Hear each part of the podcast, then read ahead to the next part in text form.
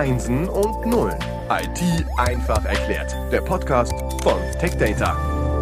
Herzlich willkommen zum Podcast Einsen und Nullen IT einfach erklärt. Wir starten heute einen neuen Themenschwerpunkt mit dem Titel Storage und Datensicherheit vier Episoden haben wir Zeit, das Thema aus verschiedenen Blickwinkeln zu beleuchten. Wir haben uns einen absoluten Experten ins Haus geholt, jemand, der schon im Ruhestand ist, aber immer noch aktiv ist. Wir haben uns jemanden ins Haus geholt, der schon mal zu Gast war und, das äh, können wir ganz offensiv hier sagen, weil wir die Statistiken haben, kein Themenschwerpunkt wurde so oft gehört wie dieser mit ihm.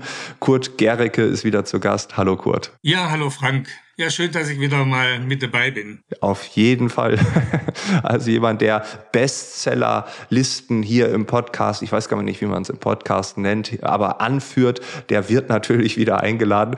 Du bist weiterhin im Ruhestand, du bist immer noch aktiv, du bist weiter voller Freude und immer noch in diesem Thema unterwegs, oder? Ich bin seit sieben Jahren jetzt im Ruhestand und seit sieben Jahren äh, aktiv in Sachen Storage, vor allem für die Tech Data. Ja, also äh, weiterhin. Und ich mache das äh, einfach ja. nur, weil mir es Spaß macht, ja. Und äh, ich mache das unheimlich ja. gern. Und das Thema Storage ist natürlich auch ein ungemein spannendes Thema. Äh, jede Facette, wo man da, da reinleuchtet, ja, ist irgendwo spannend. Und es passiert immer irgendwas, ja, ob das Entwicklungen sind oder oder äh, neue Dinge, die da die da kommen, ja. Storage ist einfach ein ganz spannendes Thema. Es hat mich ja auch bei der IBM 35 Jahre lang intensiv begleitet. Ja, ja, ja. Ich wollte gerade sagen, wenn man das 35 Jahre lang macht und dann geht man in Ruhestand, dann kann man das ja nicht einfach so ablegen. Dann kann man ja jetzt sagen, äh, nicht einfach sagen, okay, Storage das war's jetzt. also von daher, wenn du sagst, es ist immer noch spannend, gibt es etwas, äh, was dich gerade besonders interessiert oder wo du denkst, ah, da in diesem Bereich ist besonders viel los? Also was momentan für mich besonders spannend ist, das ist die Technologieentwicklung. Ja, da haben wir ja auch ein, ein, ein haben wir ja auch einen, einen Podcast drüber. Äh, Technologieentwicklung in Richtung, was passiert mit dem Flash-Speicher, was passiert mit ähm, Halbleiterspeichern, die zur Kategorie Storage Class Memories gehören. Also das ist ein ganz spannendes Thema. Oder was auch, sage ich mal, entwicklungstechnisch äh, an den Universitäten teilweise passiert. Das sind auch ganz spannende Themen, die da drunter sind. Und wir sind jetzt heute bei dem Podcast mit, wo es um Storage und Datensicherheit geht, äh, das ist ein Thema, da habe ich mich also auch intensivst damit beschäftigt, in, vor allem in den letzten eineinhalb bis zwei Jahren. Und das ist auch ein ganz, ganz spannendes Ding. Und man merkt immer mehr, dass, sag ich mal, die Security-Leute eigentlich viel mehr mit den Storage-Leuten zusammensitzen sollten ja, und Hand in Hand arbeiten sollten, äh, um, sag ich mal, diese äh, um irgendetwas zu entwickeln, dass man Cyberangriffe besser abwehren kann. Ja, das zum Thema. Also die nehmen ja zu. Wir haben äh, das äh, in fast jedem Themenschwerpunkt ähm, irgendwie am Rande gekratzt. Wir hatten auch schon ähm, einen, einen Partner zu Gast. Da haben wir uns auch über das Thema Cybersecurity unterhalten. Also du siehst es auch zu. Angriffe nehmen weiter zu, werden wahrscheinlich auch schlimmer. Ähm, wie siehst du das da aktuell? Ja, also ich meine, da war ja am 9. Mai jetzt äh, in Viso-Beitrag montags, da war ja äh, eine kleine, ein kleiner Beitrag drin, äh, wo es um Ransomware-Attacken geht in Deutschland.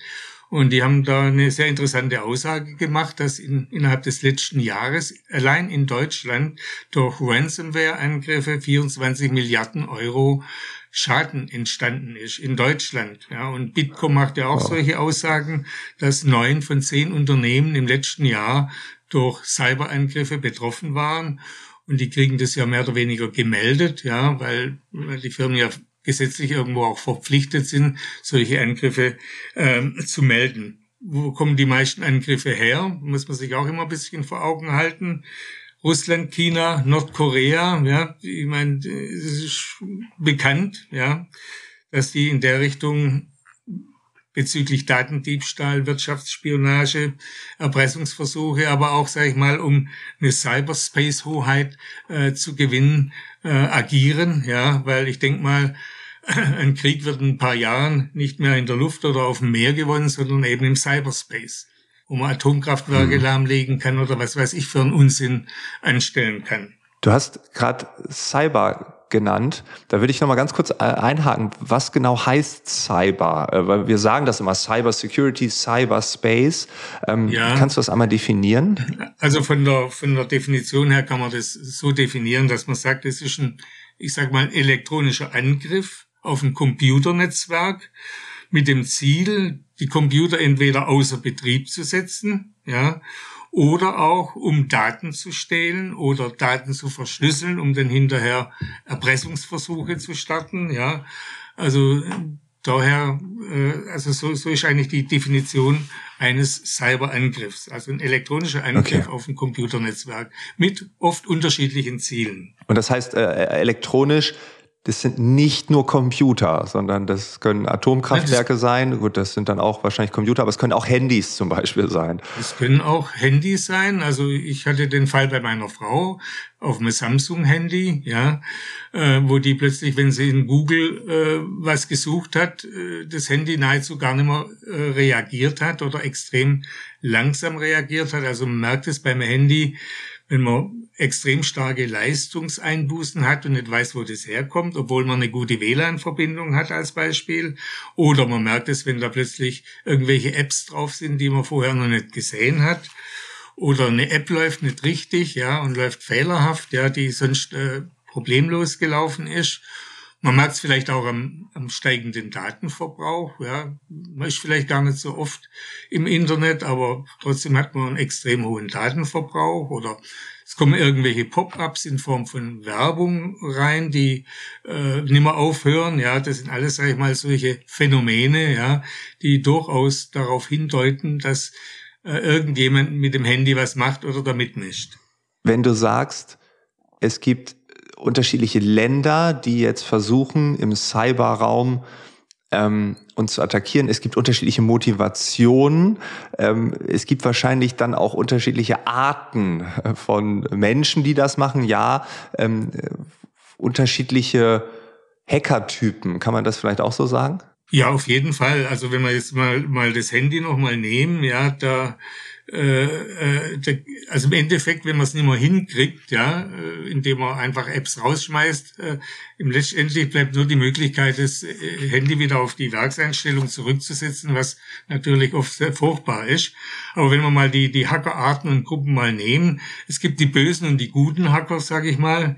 Ja, man nennt sie auch die, also die guten, das sind die Whitehead-Hacker, die oft sag mal von Unternehmen beauftragt werden, einfach versuchen, in ein IT-Netz oder in eine IT-Infrastruktur einzudringen, um einfach die Schwachstellen aufzudecken. Das sind also die guten, die Whitehead-Hacker. Dann gibt's die Blackhead-Hacker, das sind die schwarzen Schafe, die das äh, mit bösen Absichten eben unternehmen. Und dann gibt's noch die äh, Grey-Head-Hacker, das sind die Hacker, die sich, sag mal, reinhacken nicht, um nicht sagen mal einen persönlichen Vorteil davon zu haben, die einfach das mehr oder weniger ausprobieren. Und da gibt es sagen wir, so eine Untergruppe, das sind die Script Kiddies, ja, wie man die nennt, ja.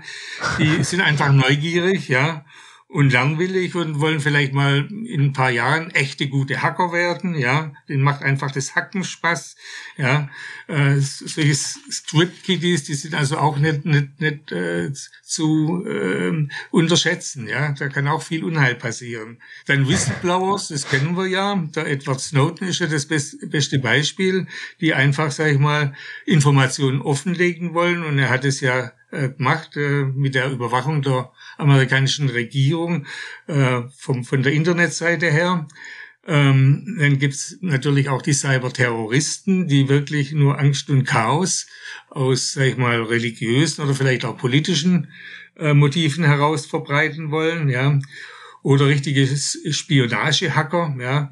Ähm, das ist, passiert zum Beispiel auch immer wieder, dass eine andere Firma die eine starke Konkurrenz hat, das Konkurrenzunternehmen ausschalten will, indem es das Konkurrenzunternehmen IT-mäßig hackt, ja, um, um eben äh, dann Geschäftsvorteile zu kriegen und vielleicht die Konkurrenzfirma ganz auszuschalten, auszuschalten. Oder die staatlich gesponserten Hacker, die eben jetzt, sag ich mal, der Herrscher über den Cyberspace werden wollen, ja.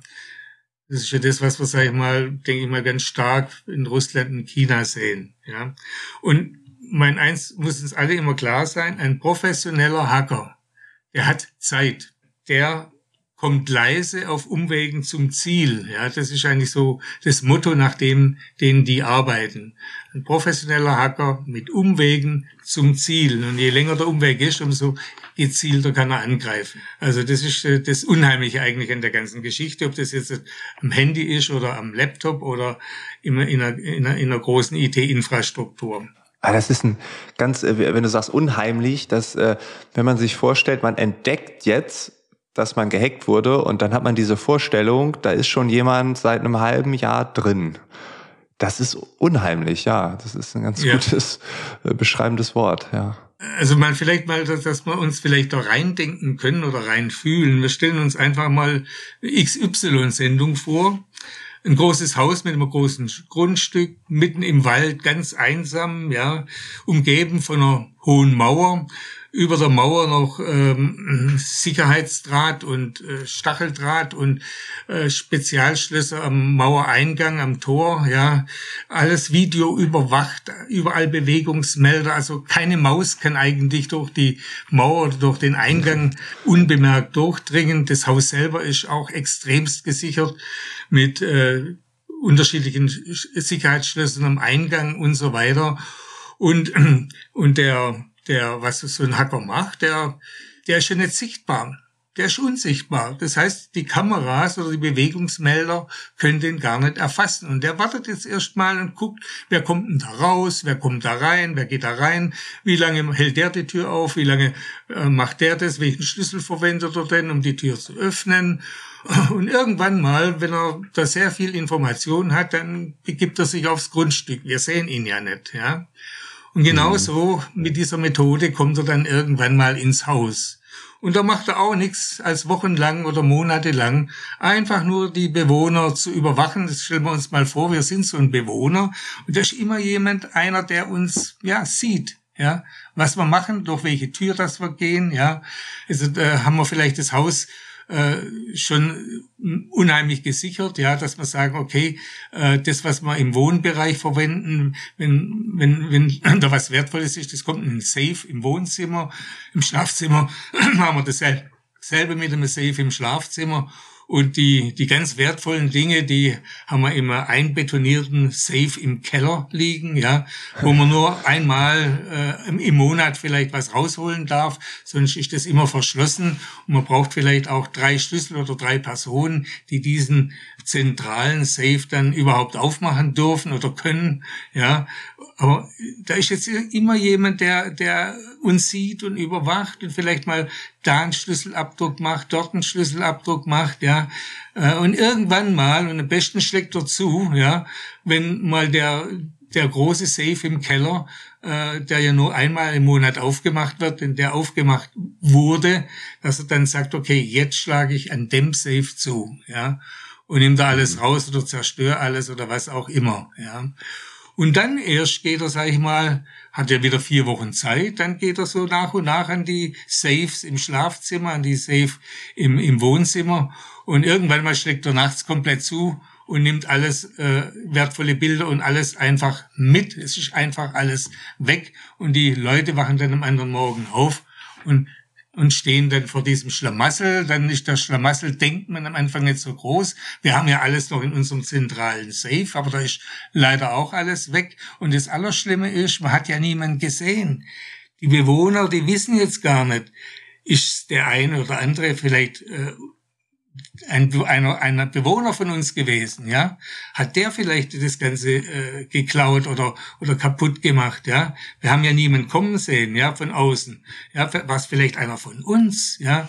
Also es ist schon ein unheimliches Szenario, was eigentlich in diesen in dieser Cyber äh, Angriffsszene abläuft. Ja, um, um das einfach uns ein bisschen vor, ein unsichtbarer Feind, ja, der uns die ganze ja, Zeit ja. beobachtet, ja, monatelang in der IT-Infrastruktur drin ist. Also muss man sich so, so ein bisschen mal, mal vorstellen, das ist schon extrem. Vor allem, wenn man sich wirklich das mal so, also ich habe so ein bisschen Gänsehaut gerade bekommen, weil ich denke so, boah, wenn jemand irgendwie auch nachts dann einfach zwei Monate neben mir steht, ne, das wäre ja voll strange. So und in der digitalen Welt, in der wir uns ja vielleicht noch mehr nackig machen, ähm, ist das völlig normal. Und das ist krass. Ja, man muss sich mal, mal, mal halt auch überlegen, der, der, äh, man viele Angriffsarten, die, die sind uns ja bekannt, ja. Gerade dieses äh, DOS oder DDoS, Denial of Service, äh, äh, wo man Systemressourcen gezielt bombardiert mit Anfragen oder mit was weiß ich, also dass der Computer dann immer arbeitet, ja. Oder diese ähm, Man-in-the-Middle-Angriffe, ja, wo sich jemand reinhackt, in die Kommunikation reinschaltet zwischen Klient und Server, ja, und dort einfach die Kommunikation überwacht, um vielleicht eine Möglichkeit zu finden, der kann das ja auch lange machen, ja, um dem Server irgendwann mal eine andere IP-Adresse als sie des Klienten vorzuspiegeln und dann wieder böse Dinge zu tun. Und wenn er nur das Konto äh, äh, leer räumt, ja, dann diese Phishing- und Spear-Phishing-Angriffe, wo irgendwelche Mails ankommen, wo Anhänge drin sind, die, und wenn man die Anhänge aufmacht, ja, dann passiert halt äh, etwas ganz Dummes, ja. Das, das kann man ja sehr, sehr gezielt machen, ja, und das auch vertrauenswürdig gestalten. Und es geht so weit, dass man so auch, sag ich mal, äh, Schadsoftware einschleusen kann, ja das äh, nennt sich Drive-by-Downloads oder dass man versucht, unverschlüsselte Kennwörter abzugreifen und die entsprechend zu entschlüsseln, um sei mal so das, in das, das ganze Gebiet Social Engineering reinzukommen. Also da gibt's derartig viele Möglichkeiten. Ähm, wir haben auch schon erlebt, dass einmal SQL-Befehle in eine Datenbank eingeschleust wurden, ja, und mehr oder weniger die, die ganzen Daten da ausgeräumt wurden, ja oder oder äh, abhören, ja, Nachrichtenübertragungen im Netz, um gerade Kennwörter oder Kreditkartennummern zum Beispiel, ja, äh, einfach äh, zu erfahren, ja. Es gibt die tollsten Sachen, ja, und wir sind halt auf dem Handy auch nicht mehr davor gefeit. Also wenn ich mir mein Handy mal so angucke, ich würde mal sagen, 70, 80 Prozent meiner E-Mails gucke ich auf dem Handy an, ja, weil ich das immer bei mir mhm. habe, ja mal kurz Zeit habe, dann gucke ich mal kurz in die E-Mails rein. Ja, da sitze ich eigentlich nicht mehr unbedingt vorm Computer. Ja, und am schlimmsten eigentlich sind diese Schadsoftware-Dinge, Malware, wie man das auch nennt. Ja, und da gibt's ja unglaubliche Dinge. Ja, Viren, aber sehr viele Viren, Makroviren, Viren unterschiedlichster Art, Trojaner, Logikbomben, Würmer, Würmer sind eigenständige Programme mehr oder weniger, ja. Oder irgendwelche Dropper, um Viren einzuschleißen. Und ich meine, das Schlimmste momentan ist halt das Thema Ransomware, ja. Und da ja. habe ich einen unheimlich netten Begriff äh, kennengelernt, wie Ransomware definiert wurde. Das habe ich mir einfach unheimlich gut merken können. Äh, Ransomware ist eine kryptovirale Erpressung. Es wird ja versucht, die Daten zu verschlüsseln ja. und dann rückt man den Schlüssel nur raus, ja, ähm, wenn entsprechend eine Bezahlung erfolgt, meistens eben über eine Kryptowährung, ja, so dass man ja eigentlich ja. nicht äh, überführt werden kann, ja, oder geschnappt werden kann. Kryptovirale also das ist, Erpressung, ja, ja. Das ist Wahnsinn. Kryptovirale Erpressung. Also das ist der beste Begriff, den ich bisher bezüglich Ransomware äh, gehört habe. Ja, der ist ziemlich gut, also definitiv.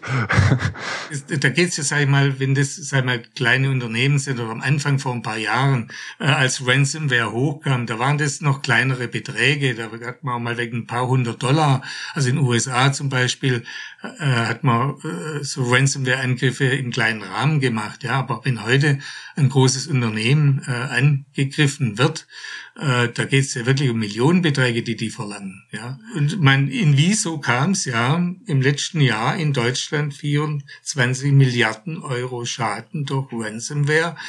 Ich, ich würde mal sagen, das ist eigentlich so das Gebiet, wo momentan äh, der beste Boden bereitet wurde, äh, verbrecherisch in Geld zu kommen, sage ich mal.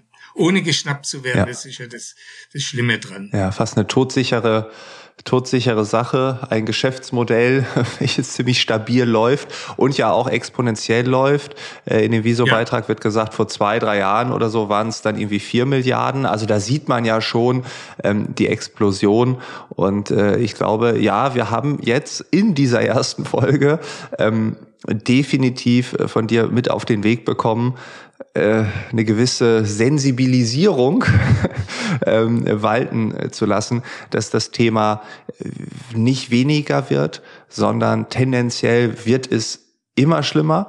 Äh, es kommen immer wieder neue Methoden dazu. Äh, die Angreifer sind äh, cleverer, sind klüger und es ist so ein Katz-und-Maus-Spiel, wenn man es vielleicht so sagen will. Und ich bin gespannt. Wir werden in der zweiten Episode auch noch ein bisschen tiefer drauf eingehen und uns auch überlegen, ja, wie kann man jetzt denn vorgehen? Also wir wollen ja jetzt nicht nur Angst machen, nicht nur sensibilisieren, sondern wir wollen ja auch irgendwie Antworten geben auf diese Situation. Und äh, ja, Kurt, ich bin gespannt auf die zweite Episode und äh, ja, freue mich dann auf das nächste Gespräch. Ja, gern, ich mich auch. Vielen Dank und dann bis bald. Jo, tschüss dann.